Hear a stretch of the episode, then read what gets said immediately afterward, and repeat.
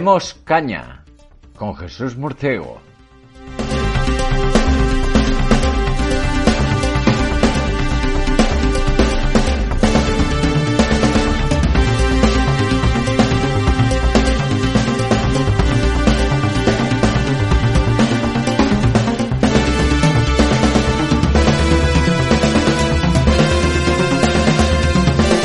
Buenas tardes amigos y sean bienvenidos a Demos Caña, la actualidad con criterio.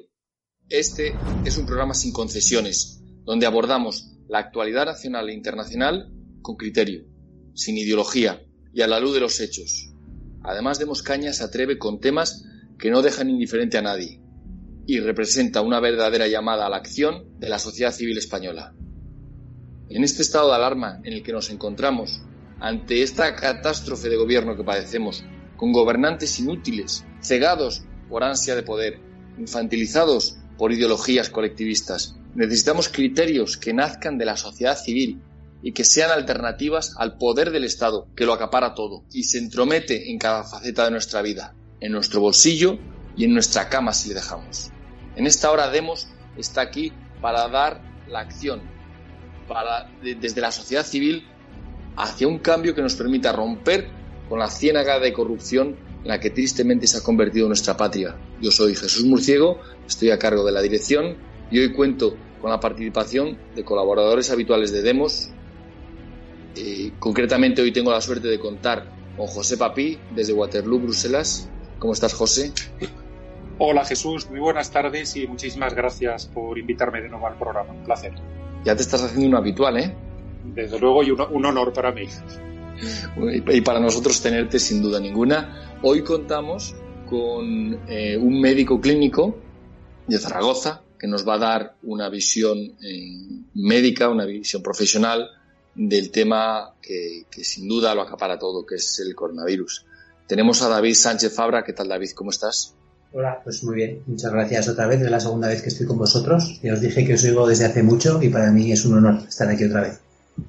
Y para nosotros tener tu opinión, porque necesitamos un, un, criterio médico ante este gobierno que está en total desbarajuste. Es que es, no sabe lo que hacer. Hoy se le ocurre sacar a los niños, mañana no, mañana sí, pero a las, a las farmacias, a los parques no. Es que no hay un criterio, los expertos que tiene, que no son muy listos, no parecen muy expertos, como Fernando Simón, no les deben de hacer ni caso porque además hay unas contradicciones entre las ruedas de prensa. Es todo un circo tan grande y tan, tan falta de seriedad. Es que no hay seriedad ni saben buscar a alguien serio. Por eso, cuando van a negociar cualquier partida de mascarillas, de, de, ventiladores, eh, no son capaces de encontrar a nadie serio que trate con ellos y que los respete, porque ellos mismos no son serios. Todo funciona con comisiones. Conocemos al PSOE de toda la vida pero mmm, yo creo que el PSOE ha sido comisionista de siempre y en una ante una pandemia, ¿qué hace? Com comisiones. Sacar comisiones, sacar tajada, eh, eh, darle contratos al, al, marido de un gran líder del partido, a otro por aquí, a quien sea, tanto que no sabemos, que no ha salido. Ojalá algún día salga toda la basura y toda la podredumbre que tiene el PSOE, que, que aunque se muera la gente, lo primero es el negocio, lo primero es la mafia y lo primero es lucrarse, aunque sea a costa de las muertes de las personas, lo cual es, es escabroso, es, es triste, pero ese es el PSOE. No podemos perder el objetivo de él. No es que el PP esté limpio, que no lo está, y, y los que vienen no han, no han podido ni robar todavía, pero algunos ya vienen manchados. Están todos los partidos del régimen embadurnados de corrupción. Eso es lo triste y lo lamentable. Y normalmente nos cuesta dinero, pero es que ahora nos cuesta hasta vidas. Es que es terrible lo que, lo que está pasando en España, que os cuento que yo trabajo normalmente con hindús y me contaban los hindús que tenían conocidos en España que estaban aterrorizados de no poder salir y, y ponerse a salvo en la India. Imaginaros qué imagen está dando España ante el mundo, que los hindús quieren marchar de miedo de estar aquí y, volver a la seguridad de la India, que ya me dirás tú. Eh, en la India, que no es un país que, que, que sea conocido por su gran seguridad, pero es, es que España está en el punto de vista del mundo, España junto a Italia, como la catástrofe mayor. Catástrofe en gestión no es que tengamos especial eh, población o sea especial riesgo, no, no, es que el riesgo es la clase política. Y la clase política nos ha llevado a un desastre monumental, un desastre histórico, una catástrofe que ahora es em, eh, médica, ahora es eh, sanitaria, con 20.000 muertos, muchos más si contamos lo que no están contando el gobierno, las trampas estas que, hombre, lo raro sería que este gobierno diga la verdad en algo y no la dice ni en número de, de, muertos ni en número siquiera de contagiados. Porque claro, con no hacer un test, pues ya no hay contagiados, ¿verdad? Ya no tienes coronavirus si no te haces el test. Es terrible y este gobierno mentiroso, mentiroso, eh, nos está engañando por todos los lados y está llevando a una catástrofe histórica, que recordaremos en décadas venideras cómo España se hundió en esta catástrofe sanitaria a la que va a seguir una catástrofe económica, porque nos ha dicho el Banco de España que el 13% del PIB se nos va a ir por el sumidero abajo. Lo mismo puede llegar a un 15 o Dios quiera que no llegue más porque está la, la, mala gestión, no son capaces de gestionar, ni siquiera hablan, por eso hablan de reconstruir, porque solo se reconstruye lo que está destruido. Entonces ya hablan de, eh, hablando de reconstruir, ya te están diciendo que nos van a destruir la economía para luego ellos venir de salvadores. Los que la destruyen son los salvadores que la van a rescatar y ya sabemos cómo la rescatan. Con paguitas, con carguitos, ya hablan del, de la renta mínima universal, ya hablan de, de, bueno, de lo que saben hablar los socialistas, los comunistas, los chavistas, pues de expropiese, de intervenir la economía privada, ¿eh? todo nacionalizado, todo público. Es terrible lo que, lo que quiere hacer este gobierno si no los paramos. Porque la necesidad de parar a este gobierno, de echarlos cuanto antes, cada día que pase, son más muertos por culpa de la mala gestión. Cada día que pase, es más el, eh, cavamos más el hoyo en el que estamos. Pues bien, el PP de Pablo Casado dice que, bueno, va a apoyar a Sánchez, eh, otra vez repetir el estado de alarma, que es falso porque es un estado de excepción, pero bueno, las formas al PSOE nunca le han importado mucho, ¿no? Es un estado de excepción encubierto vestido de un estado de, un estado de alarma. Y el, el PP ante eso, ante este abuso tan grave, de este, esta, esta, brutalidad, lo que dice es que sí, que lo apoyará y a ver, a ver qué pasa. A ver, o sea, mientras se mueve la gente, esto están mirando desde fuera, a ver cómo lo gestiona mal el PSOE, para que luego cuando lleguen ellos, pues lo hagan un poco mejor y ya queden de, también de salvadores. Aquí, en lugar de preocuparse por los muertos y porque haya menos, los políticos se preocupan de lo suyo.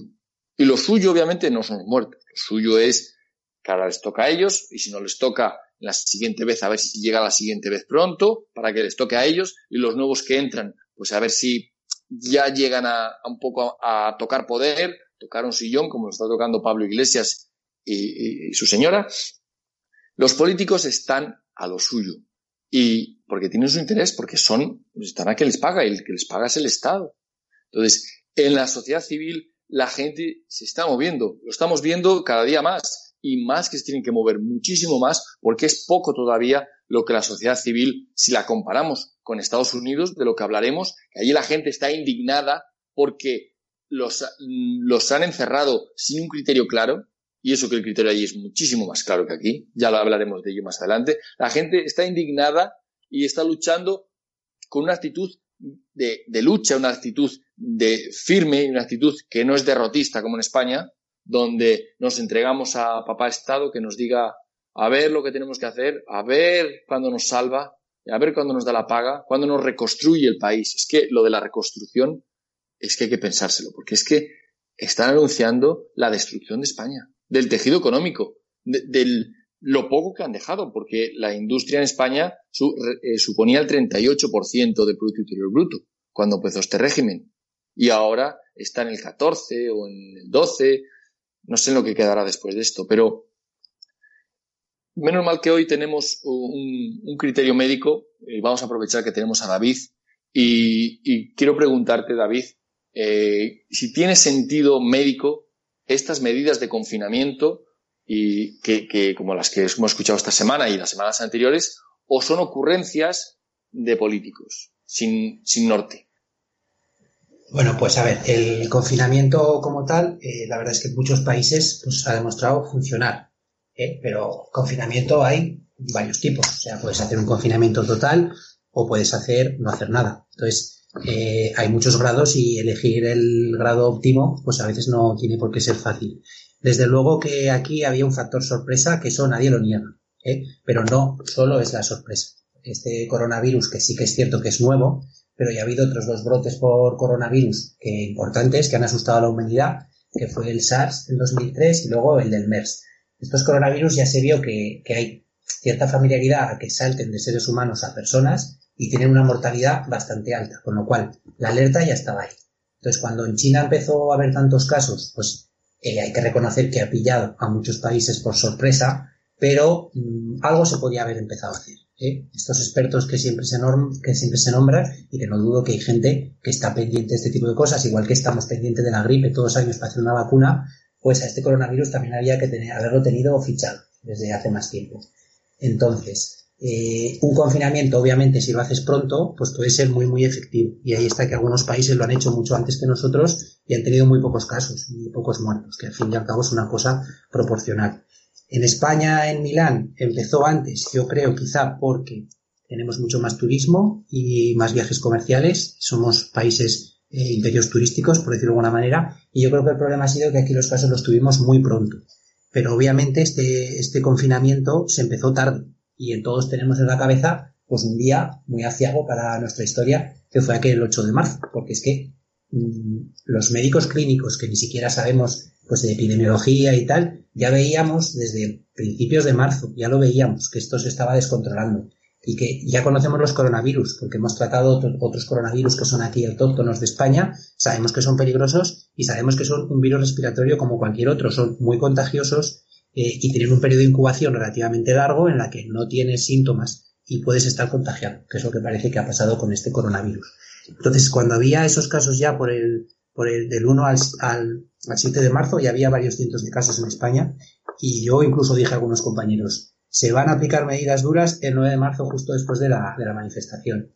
Y decían, nada, que estás exagerando, que no puede ser. Y ocurrió.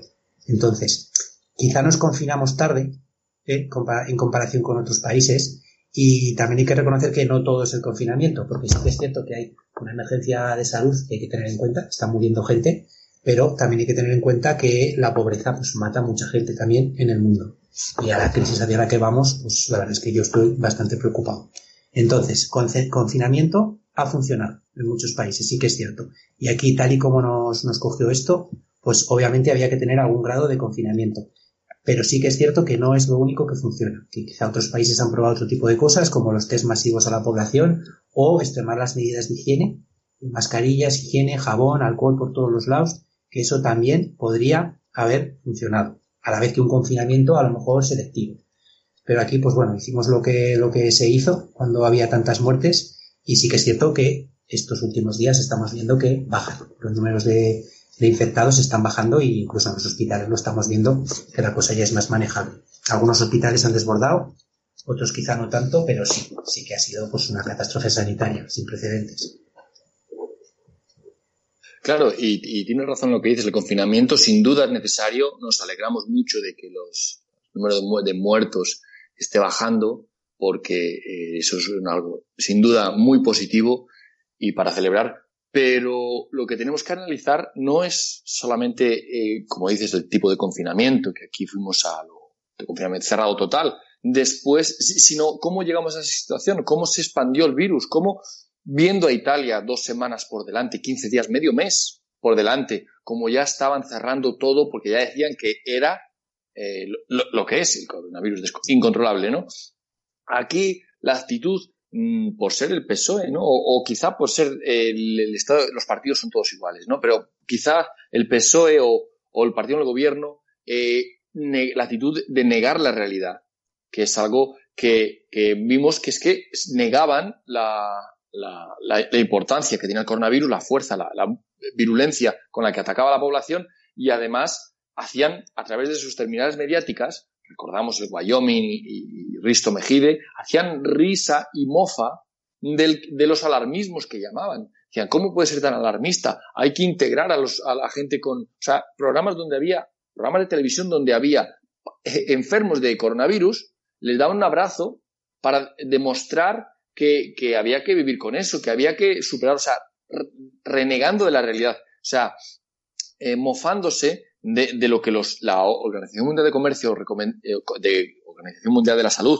decía, lo que todos los expertos decían que había que hacer, pues el gobierno crea una ola de opinión de reírse un poco, de mofarse, de decir que alarmistas, de, para, negar mucho la, realidad. Y eso nos recordaba, lo comentábamos aquí, José, ¿te acuerdas? Nos, nos recordaba a la actitud de José Luis Rodríguez Zapatero, entonces presidente del gobierno, cuando llegó la crisis tan gorda que tuvimos en el 2008, la caída de Lehman Brothers, pero que además en España vino el año antes con el colapso el pinchazo de la burbuja inmobiliaria, que era la base de nuestra economía, y desde entonces no nos hemos casi ni recuperado, pues la necesidad de negar la realidad, porque no, no aceptan la realidad, y vale, eso es problema de ellos, pero es que cuando un político no acepta la realidad y la niega y se enfrenta contra ella, pues a través de sus terminales mediáticas, durante un tiempo puede mentir, puede engañar, pero que es que el resultado al paso de los meses, y en este caso con el coronavirus al paso de semanas, es que nos hemos metido en un hoyo muy grande. Y si hubiéramos tomado medidas de confinamiento leves al principio, un poco más escalonadas después, quizás no tendríamos que haber llegado al confinamiento tan extremo al que hemos llegado. Y eso es algo que en otros países lo han llevado a cabo. Por eso, aprovechando que tenemos a José Papí eh, y que, conoce cómo han sucedido eh, los confinamientos en otros países, me gustaría saber tu criterio a este respecto. Eh, bueno, sobre todo lo que uno siente cuando lo compara con los países, en fin, que yo he estado siguiendo un poquito en detalle, es en España hay una sensación de improvisación. Es decir, que todo ha ido ocurriendo, que hay allí un mal mal horrible que está ahí encima y que él es el que determina si hay que apretar o hay que aflojar, cuando yo lo que me he encontrado, por he visto, eh, lo que he visto en mi segundo país, en, Finlandia, lo que he visto en los Estados Unidos, es que eh, se han objetivado determinados criterios, es decir, se han definido unos umbrales, unas puertas, que eh, cuando se cruzaba en, crecimiento, pues se tomaban determinadas medidas y cuando se bajan de ellas, pues se sale de determinadas medidas. Esto es un primer factor de diferencia que yo observo con relación a otros países, es decir, allí se ha trabajado con criterios más objetivos, ¿de acuerdo? Y, eh, luego el segundo factor diferencial que también he constatado es, eh, eh, a ver cómo lo, cómo lo puedo decir, el hecho de que se han adaptado las medidas a las condiciones locales. Es decir, no se ha considerado, digamos, esta gente que en España habla tanto de descentralizar el gobierno, de la cercanía al ciudadano, justificando el régimen autonómico que tan mal, tanto mal ha traído a España. Eh, eh, cuando vienen las cosas importantes, se acabó el régimen autonómico, se acabaron las provincias, se acabaron los municipios y se acabaron las diferencias. Y sin embargo, lo que he observado en otros países es que han tratado diferentemente a diferentes regiones en los países según estuviera el caso. Esto lo vemos, por ejemplo, en el, plan de desconfinamiento que tiene a los Estados Unidos de América, donde se habla de tres fases, eh, una fase 1, una fase 2, una fase 3, donde se define cómo van a trabajar o, qué comportamiento se les solicita a los ciudadanos en cada fase, qué comportamiento se les solicita a las empresas, qué va a estar ocurriendo en el sistema sanitario y los hospitales en cada una de las fases y para saltar de fase se colocan unos criterios que en el caso de los Estados Unidos han sido tres. Han dicho número de personas con síntomas de algo parecido a la gripe o peor, lo han dejado así de abierto. Dos, número de personas que son casos comprobados de COVID-19, coronavirus. Y tres, eh, la situación de los hospitales, ocupación de UCIs, etcétera. Entonces han creado unas puertas, vamos a decir, unos umbrales en estos tres parámetros y tú estás eh, peor que tal y tal, pues sigues en fase cero, es decir, confinado y en un confinamiento que no es como el español, que son confinamientos diferentes, un confinamiento más abierto, pero sigues en, fase cero. Que superas estos tres niveles, pasas a, a fase uno. Y ya todo el mundo, el autónomo ya sabe si va a poder trabajar, el sector de la hostelería sabe cómo va a poder abrir, es decir, que va a poder abrir pero tiene que servir por una ventana, el, despacho de abogados sabe que va a poder trabajar de esta forma, etcétera, etcétera, etcétera. Te van a atender en los hospitales de esta manera o de lo otro. Y la verdad es que es un esfuerzo que tampoco es tan complicado el marcar esos criterios, el definir cómo van a ser los escenarios y, en definitiva, y te devuelvo la palabra a Jesús, lo que noto es, uno, improvisación en España versus unos criterios objetivos que han marcado el trabajo en los países que están funcionando bien. Y eh, segundo, como te decía, no una solución tipo Fuentovejuna o lentejas para todos, sino una solución que se ha adaptado conforme está a cada región. ¿no? Por ejemplo, en el caso de Finlandia se ha separado eh, lo que se llama la región de Usima, el sur de Finlandia, lo que está alrededor de la capital de Helsinki, donde ha habido más contagios, y el resto del país. Se ha colocado una frontera interna y ha habido medidas de un tipo arriba y medidas de otro tipo abajo. Claro, si es que la variedad de, medidas que se pueden tomar es muy, muy grande y, y ahí es donde vemos, donde hay gobiernos con equipos de trabajo que trabajan, equipos que preparan medidas, que piensan, que dan la vuelta y no esta banda de comisionistas y de, y de mangantes que son eh, el gobierno que tenemos, que no es que no es solo que no sepan hacer la O con un canuto, es que no saben rodearse de gente capacitada, ya que ellos son unos inútiles o no les gusta trabajar. Por lo menos te rodeas de un equipo de expertos, les preguntas, oye, ¿qué hay que hacer? ¿Qué hay que hacer? ¿Qué hay que hacer? Y se, se hace se elabora un plan de trabajo. Pero es que para, hasta para eso son incapaces.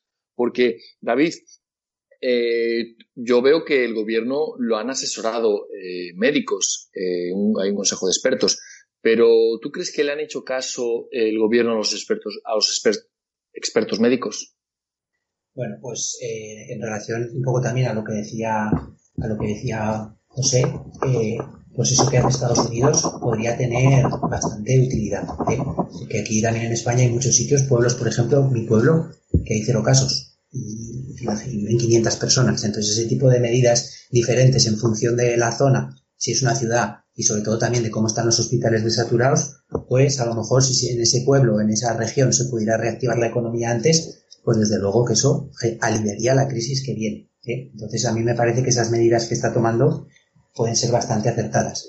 Respecto a los expertos, pues bueno, es que es lo que estamos hablando, es este gobierno. Y como este gobierno pues politiza todo, pues bueno, esos expertos realmente son expertos, sí, pero aquí ha habido demasiadas decisiones políticas.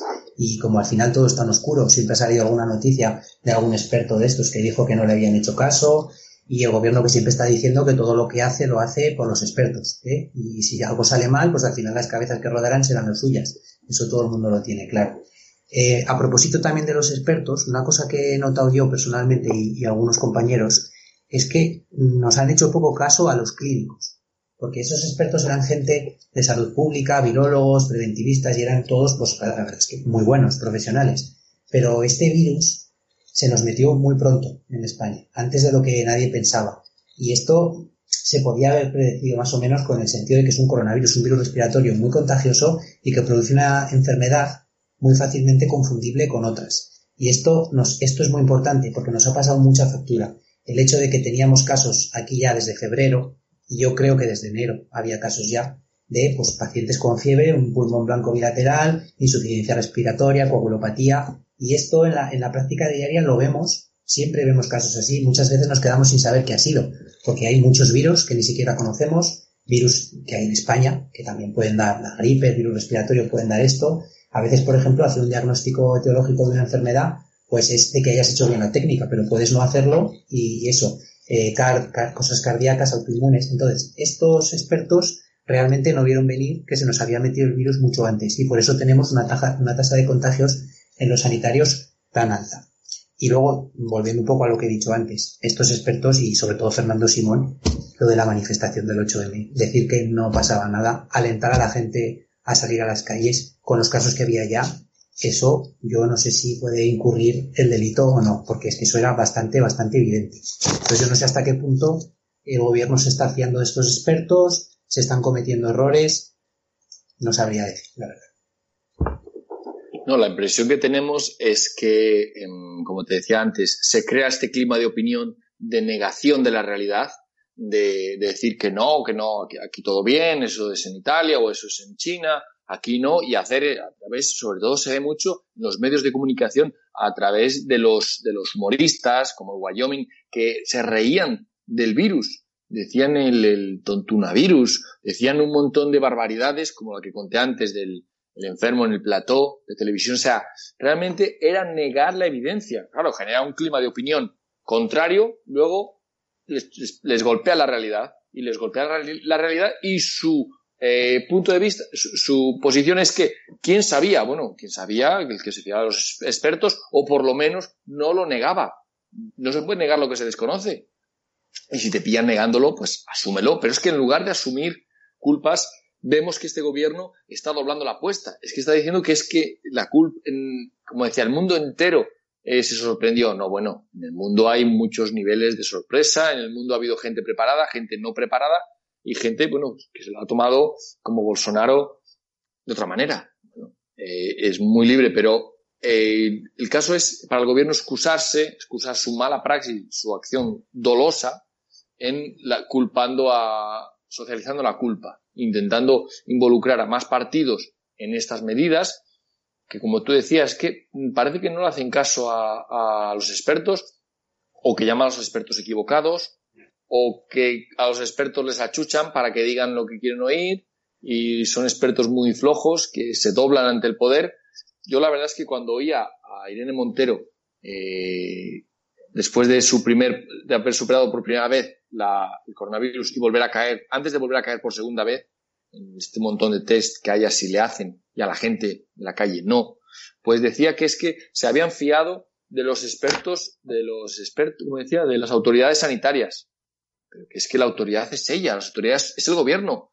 Ellos piden consejo a, a, los médicos, pero luego la toma de decisiones no la toman los médicos, la toman ellos. Y aquí lo que vemos es que es un gobierno incapaz de tomar decisiones duras. Más fácil negarlo hasta que, hasta que les explota la cara, como les ha explotado eh, en este momento. ¿No compartes así este, este análisis, José? Claro, es que lo hemos hablado muchas veces, que es que estas personas se pensaban que se gobernaba a base de mandar tweets y a, base de ocurrencias y a base de aparecer en programas de estos nocturnos de variedades y, presentar el lado humano del político y chorradas de este tipo.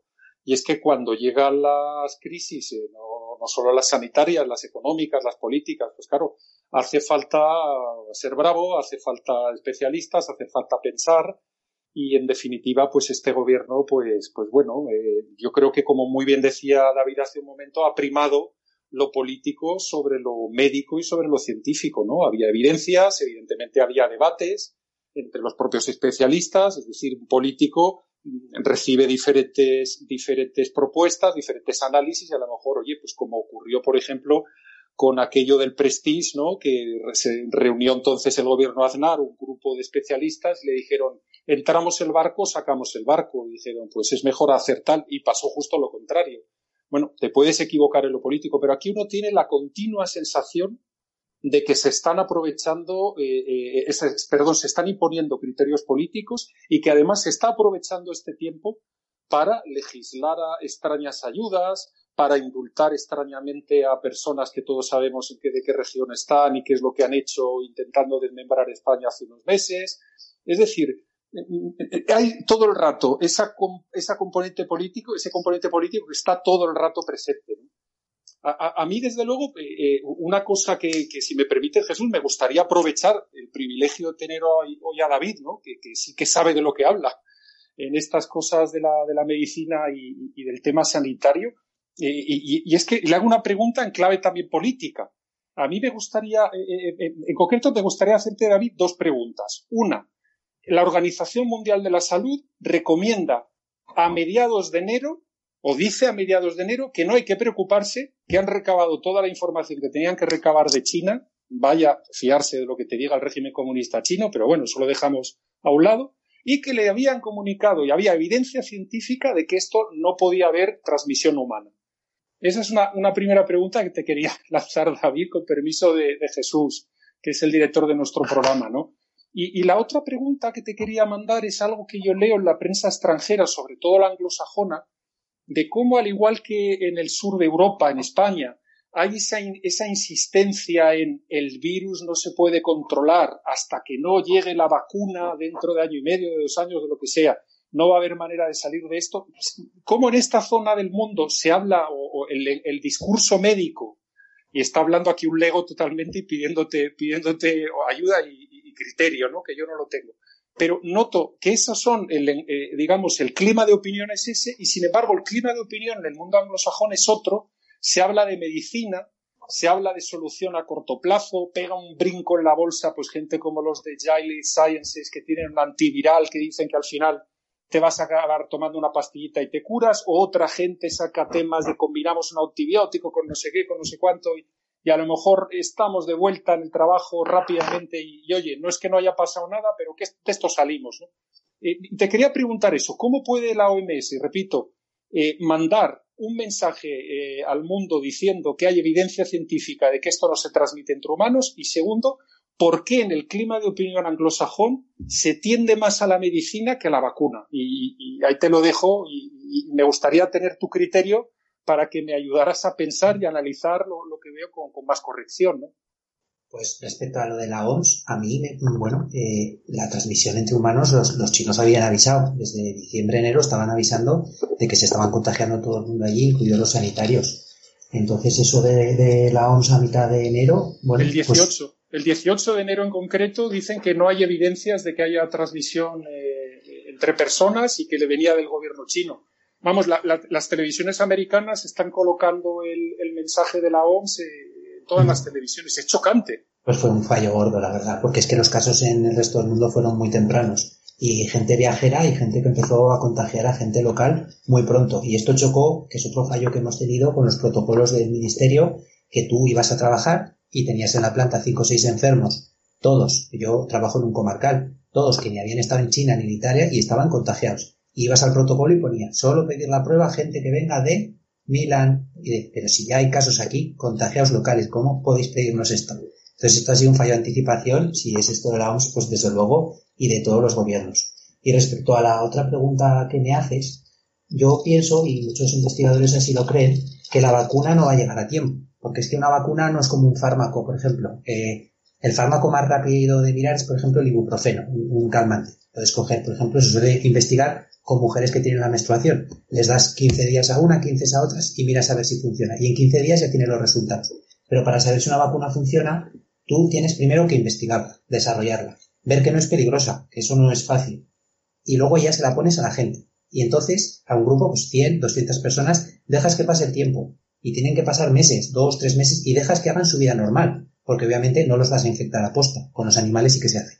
Pero tú dejas a 100 personas que vayan por ahí y a los tres o cuatro meses miras a ver si se han contagiado o no y comparas los dos grupos, los que los vacunaste y los que no. Con lo cual, la vacuna a tiempo no va a llegar. La primera ola nos ha pillado, la del coronavirus. Hemos tenido aquí pues, pues todos los casos que hemos tenido y es de esperar que quizá haya una segunda y una tercera antes de la vacuna. Porque tampoco nos vamos a vacunar con lo primero que, que preparen, eh, sin haber comprado si funciona o no.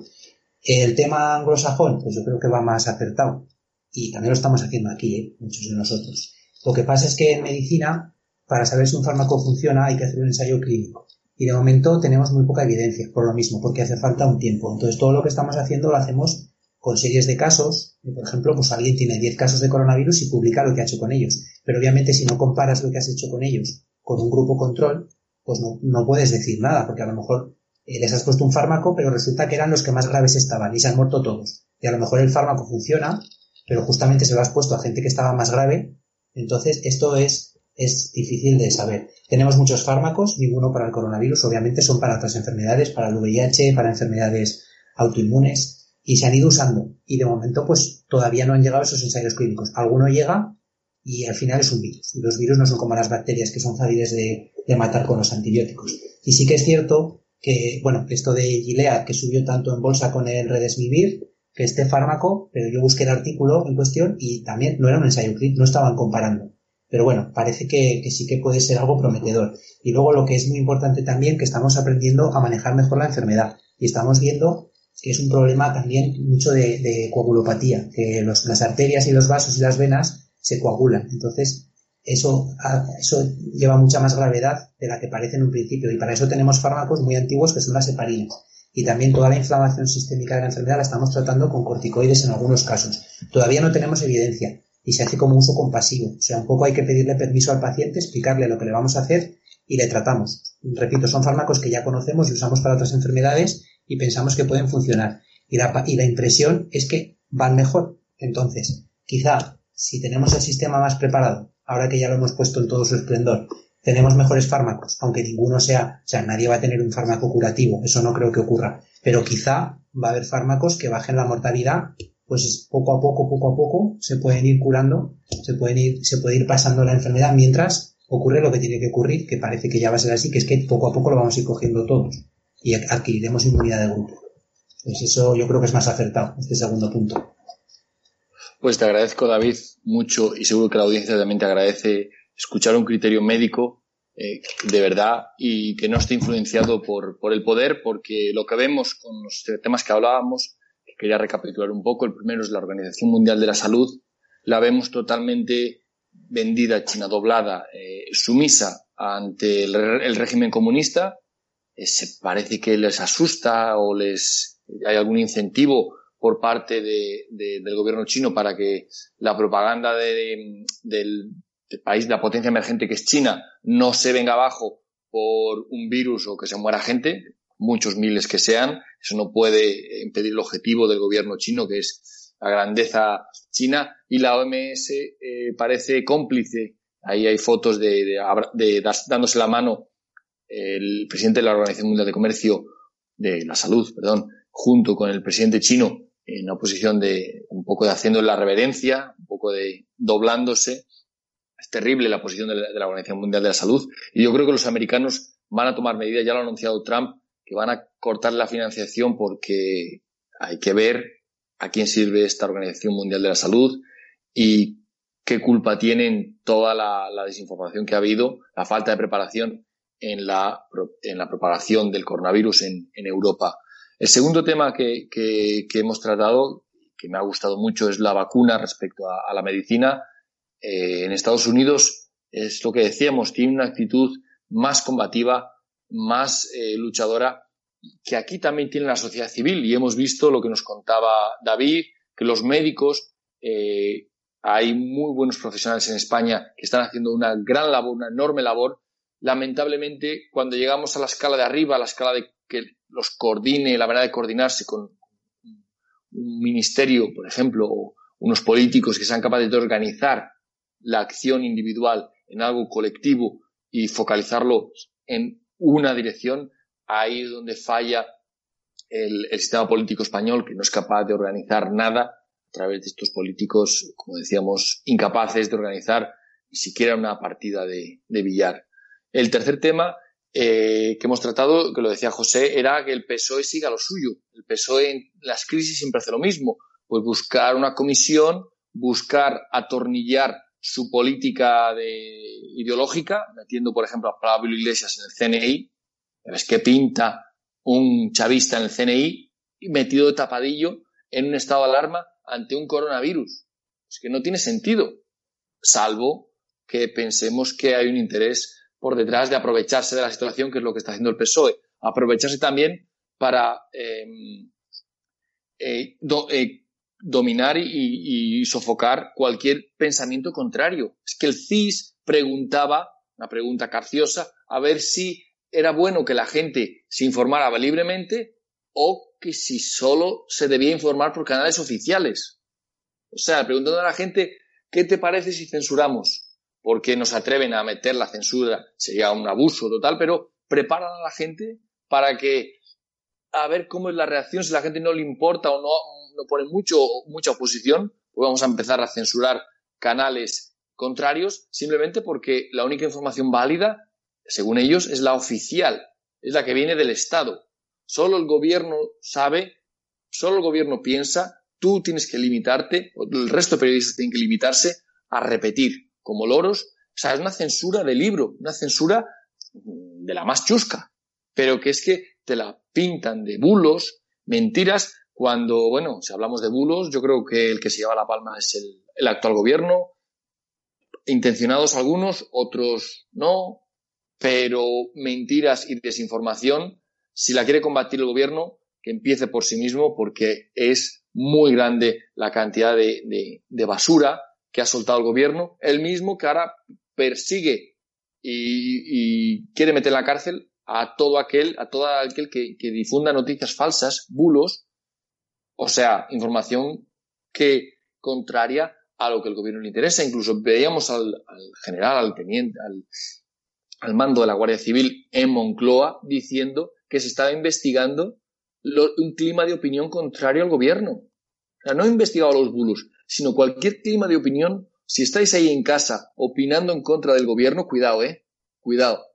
Que hay generales de la Guardia Civil muy preocupados en que nadie piense lo que le parezca tenemos que pensar lo que el gobierno nos diga.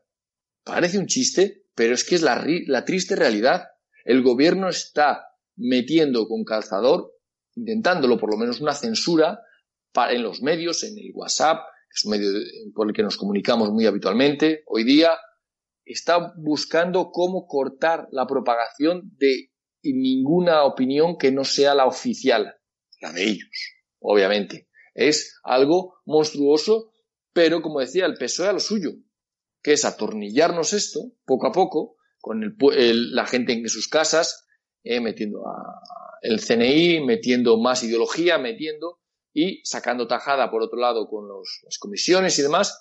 Parece que el PSOE pues hace lo que sabe hacer, lo que ha hecho siempre. Nada nuevo bajo el sol, con más, más grave esta crisis, pero el PSOE sigue a su ritmo y dando, eh, sacando lo que pueda, el partido que pueda, de esta terrible situación.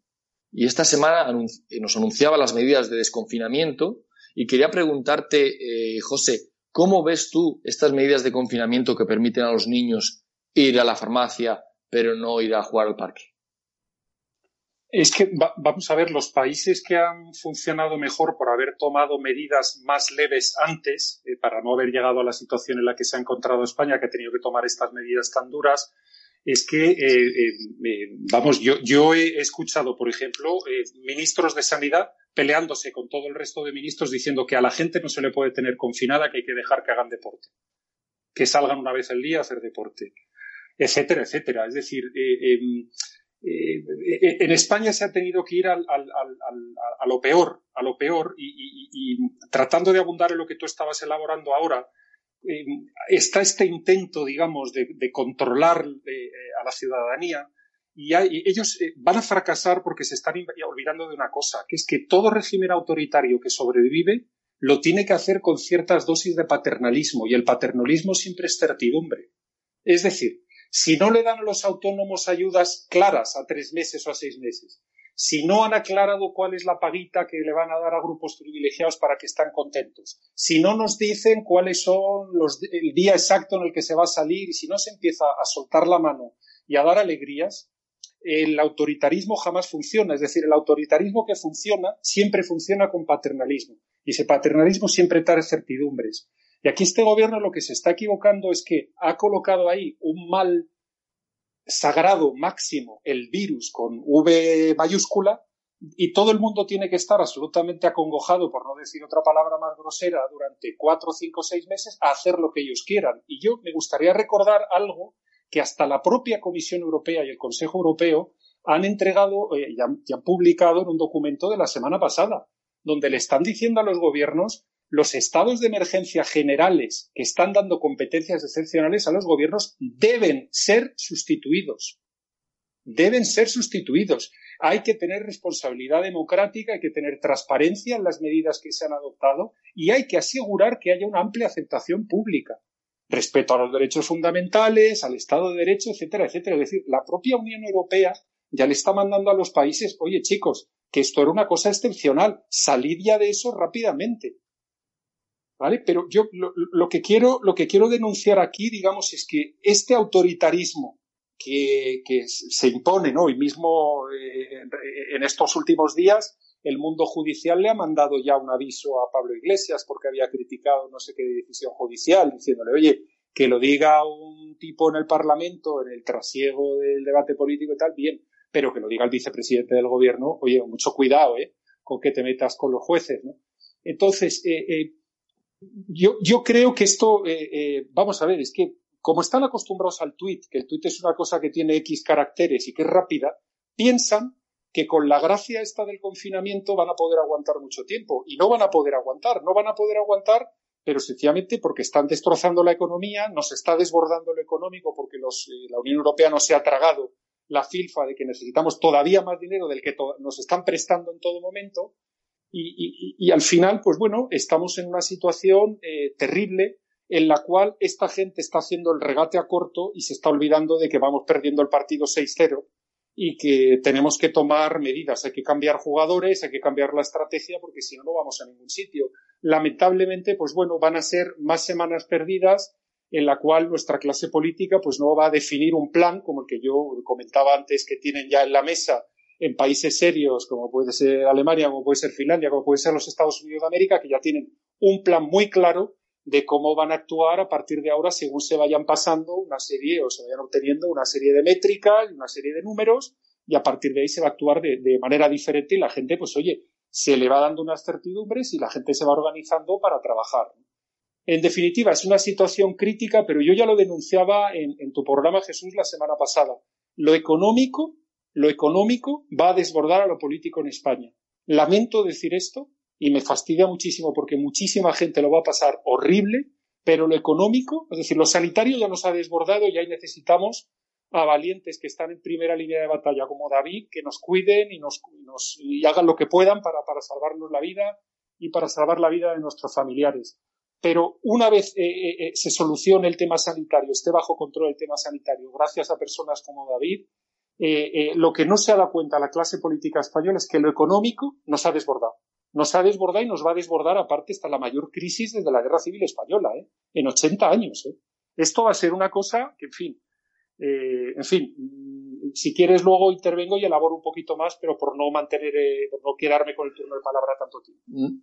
No, por supuesto. La verdad es que queremos, queremos saber más de, de esto que estás elaborando y que nos comentes más las medidas que, que vamos a tomar, que, va a tomar el grupo Demos y que va a tomar la sociedad civil, cómo podemos combatir un poco la censura y intentos los, digamos, las, los brotes totalitarios que, que, asoman por este régimen, porque, como decías, el PSOE a lo suyo, a atornillar su agenda, a meter lo suyo, y eh, sigue ese patrón. Pero hay otro patrón que se repite en el PSOE, que es el de negar la realidad, negar las crisis. Parece que es que son muy gordas para ellos, les asustan pensar que en el mundo haya crisis. Entonces, igual que Zapatero negaba la posibilidad de que estuviéramos en una crisis, esta gente negaba eh, la, la, realidad del coronavirus, de la crisis eh, sanitaria que traía el coronavirus hasta que explotó.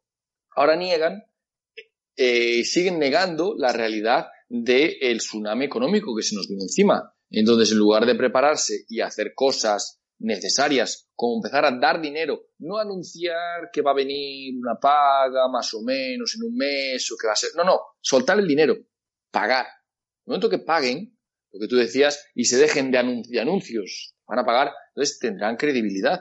Pero que es que el, el, mensaje es, te voy a dar, voy a dar, pero nunca llega. Porque claro, porque es que es como el propio gobierno, es un anuncio de algo que va a ser, es un proyecto que se proyecta fíjate, en el, en, fíjate, en el Jesús, te sí, interrumpo nada más para, para, darte un dato, un dato para, para, para que lo valores y lo, lo, valore David y también nuestra audiencia aquí en, en Demos Caña en Radio Llano es la OCDE ha elegido a España, bueno, lamentablemente, volvemos a salir en, volvemos a salir en un top 5 del mundo, pero no por la buena razón, eh, somos el tercer país del mundo al que peor le puede sentar un confinamiento en lo económico. Y lo han Sin estudiado, duda. lo han estudiado en detalle. ¿eh? ¿Y cómo lo han estudiado? Conforme a tres parámetros. Uno, el porcentaje de trabajos que no admiten teletrabajo el porcentaje de trabajos que están en el sector, vamos a decir, servicios en general, comercios, transporte local, hostelería, turismo, etcétera. Y luego el, estímulo fiscal que se va a poder permitir el gobierno dada la situación económica del país. Y es que España sale el, tercero peor del mundo. Al, que, o sea, al que un confinamiento lo mata. Lo mata. Es decir, estamos hablando porcentaje de trabajos que no admiten teletrabajo, el 68% porcentaje de personas que trabajan en áreas de actividad, sobre todo servicios, que, a las cuales el confinamiento les hace mucho daño, el 24%. El porcentaje del estímulo fiscal que ha anunciado el gobierno y que normalmente va en oleadas, que primero van los bancos, luego van los políticos, luego van las grandes empresas y al final al trabajador, al ciudadano, al autónomo, le llega muy poquito al final. Y es que tú lo comparas con una Alemania y es que tienen mucha más gente que puede trabajar en teletrabajo. ¿Por qué? Porque tienen una economía con más valor añadido. Es que tienes un porcentaje menor de personas dedicadas al sector turismo, hostelería, comercios de calle, etcétera, etcétera. Es que tienen un estímulo fiscal cuatro veces superior, o en Estados Unidos seis veces superior al que se puede anunciar en España. ¿Por qué? Porque estamos endeudados a tope. Y ya no hay forma de endeudarnos más. Entonces es que eh, eh, esto es como dirían, en fin, los, los economistas eh, con, con, la, con la horterada esta que se ha puesto de moda, lo de la tormenta perfecta, ¿no? Es decir, se ha juntado aquí tantas cosas al mismo tiempo que es una tormenta perfecta. La semana pasada yo, de verdad, en lo económico, en lo sanitario, pedía un gobierno de concentración nacional, pero para que le dieran la palabra a, a, los médicos, a los especialistas, a los técnicos, a los que saben de esto. es que en lo económico también pedí lo mismo. Italia ya lo ha hecho. Italia ha elegido a, un grupo de 17 expertos liderado por un super ejecutivo, que es el, el, ex consejero delegado mundial de la, de la, Vodafone, y, eh, Vittorio Colau, y le ha dado, eh, no diré que le ha dado el poder, pero le ha dicho lo mismo que ocurrió en los pactos de la Moncloa con Fuentes Quintana, no con reuniones de Casado y Sánchez, no, no, con especialistas. Y le ha dicho hasta a los italianos, que son una catástrofe de organización administrativa, le han dicho a, un, ya un grupo de 17 sabios en lo económico, mira, esto, como estemos nosotros peleándonos en el Parlamento, dime si diretes entre los partidos y tal, no salimos ni de broma. Así que ocúpate tú, que eres un tipo que tienes un prestigio internacional, júntate con un grupo de expertos y de verdad, marcarnos una hoja de ruta y aquí lo de la hoja de ruta eh, yo creo que sí que sirve. Eh, el maestro Antonio García Trevijano decía que eso venía del mundo militar, ¿no? y que no sabía cómo se había traído a la política. Pero es que en el caso que nos ocupa ahora es que esto va a haber que sacarlo, es decir, con una mentalidad militar, con una mentalidad de que nos estamos enfrentando eh, no solo a, un enemigo médico que es el virus, sino nos estamos enfrentando a un enemigo ya económico que es este tsunami de crisis ¿no? que se nos está eh, viniendo encima. Yo creo que... Sí, adelante, David. Sí, que, que en esta crisis eh, se, ha demostrado que hay gente muy mediocre, sobre todo en la clase política, que es lo que tenemos, y también muchos periodistas que luego habrá que ver, habrá que ver qué responsabilidad han tenido en esto, pero se ha visto también muchísima gente que ha trabajado muchísimo.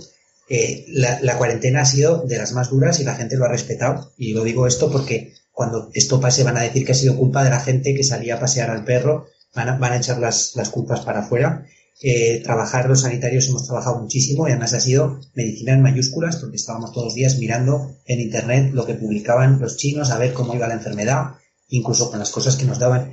Y siempre había esa sensación de que desde arriba no se estaba gestionando bien. Y, yo tenía miedo cuando empezó la cosa de quedarnos sin materiales. Y ya no digo los nuestros, los de protegernos nosotros, sino los de los pacientes. Porque yo me daba la sensación de que no había nadie encargándose de una logística que no, que no esto no era una situación normal. Si de repente no hay aviones, no hay barcos, no viene nada de China, ¿qué cosas compramos a China y qué no? ¿Qué compramos a otros países? Y yo decía, eh, por ejemplo, el oxígeno, digo, es que como nos quedemos sin oxígeno, se nos van a morir todos. Y yo no, y, yo no, y no ha fallado el oxígeno, afortunadamente. Pero es que podía haber ocurrido. Igual que nos quedamos sin mascarillas, nos podíamos haber quedado sin oxígeno. Y se hubiera muerto todos los pacientes que vinieron al hospital. Y respecto a lo que decís también del tema de, de los bulos, que es que estamos asistiendo al nacimiento de un régimen y, yo así lo he escrito en mi blog, que yo, soy escritor también, pero esto de los bulos, de luchar contra ellos, en parte lo hacen porque al principio cuando empezó mandaban muchos audios de WhatsApp médicos de Madrid, que sí que es cierto que no está bien que esos mm, audios pasen a la población general, porque eran terroríficos. Y a mí me llegaban y yo no los mandé a nadie, pero al final acabaron filtrándose. Pero esos mensajes nos avisaron a los médicos que no estábamos en Madrid de lo que nos venía encima y nos hizo que nos preparáramos antes de tiempo, porque tú veías el que era mentira y el que era un compañero tuyo, igual que tú, un internista como yo, diciéndote, nos fiéis que a los a la semana del primer caso tenéis la planta llena, qué tal, que el oxígeno, qué cual, y esos bulos, que no eran bulos, nos salvaron la vida, nos salvaron bastante a muchos de los que empezamos más tarde que en Madrid. Ese es un tema delicado. Claro, y aquí vemos que se repite lo de siempre, muy buenos médicos, muy buena la sociedad civil, grandes profesionales en todo tipo, pero una pésima gestión en, el régimen político. La forma de gestionarse de España a, nivel político, la salud, la sanidad es un gran ejemplo de ello, es que es muy triste que tan buenos profesionales, gente tan capacitada y que trabaja tanto, estén en manos de estos ineptos, incapaces, estos filósofos como el señor Illa, que lo metieron porque, bueno, querían promocionarlo para la Generalitat y, no había manera de meterlo en otro sitio. Entonces, pues lo metieron de ahí de, tapadillo. Es muy triste que España esté en manos de estos indocumentados, de esta gente que parece salida de una escombrera. Son lo más incapaz de todo y eh, no estamos en manos de ellos, por eso vamos eh, tan mal, tan mal y necesitamos echarlos ya, echarlos hoy, ahora mismo, en cuanto antes, porque es que cada día que pasa es un, un, paso, un, como dicen los americanos, un, una, un clavo más en, en, el, en el ataúd que nos estamos clavando. Es que es terrible dónde nos puede llevar esta clase política es, es la ruina de España si no reaccionamos. Por lo tanto, eh, lamentablemente el tiempo se nos ha venido encima. Tengo que despedir ya a nuestros invitados. Gracias, José, por estar ahí. Si quieres una última frase. Bueno, eh, eh, pues volver a mandar ese mensaje que, decíamos en el anterior programa, al que me invitaste, Jesús, que yo creo que ha llegado el momento de darle la palabra a los ciudadanos españoles. Ha llegado de verdad el momento de que eh, los españoles volvamos a ser dueños de nuestro destino. Eh, desde luego, el régimen que tenemos, el régimen político, el nuevo que están intentando montar de tapadillo sin pedirnos permiso, el sistema electoral que tenemos, la organización administrativa que tenemos con el Estado autonómico, es que esto se ha ido al demonio. Se ha ido al demonio y yo creo que cuando arreglemos la cuestión sanitaria, cuando enfoquemos eh, eh, la cuestión económica, si es posible, con la ayuda de especialistas, tenemos de verdad que darle la palabra a los españoles para la cuestión política. Esto no puede continuar así porque eh, este régimen no, no, no funciona ni, ni, puede responder los retos que detienen los españoles en los próximos 20, 30 años. Así es. muchas gracias por estar ahí. También, David, agradecerte tu participación. Se nos va el tiempo Gracias, David, por estar ahí. Gracias a vosotros. y a nuestra audiencia os emplazamos al próximo programa. Espero que os haya gustado y nos vemos en la próxima. Hasta entonces, un saludo para todos. Aquí finaliza Demos Caña. Síguenos en nuestras redes sociales, en YouTube Demos Televisión, en Facebook Demos Libertad y en Twitter arroba Demos-Libertad. Asociate a Demos. Más información en www.demoslibertad.com.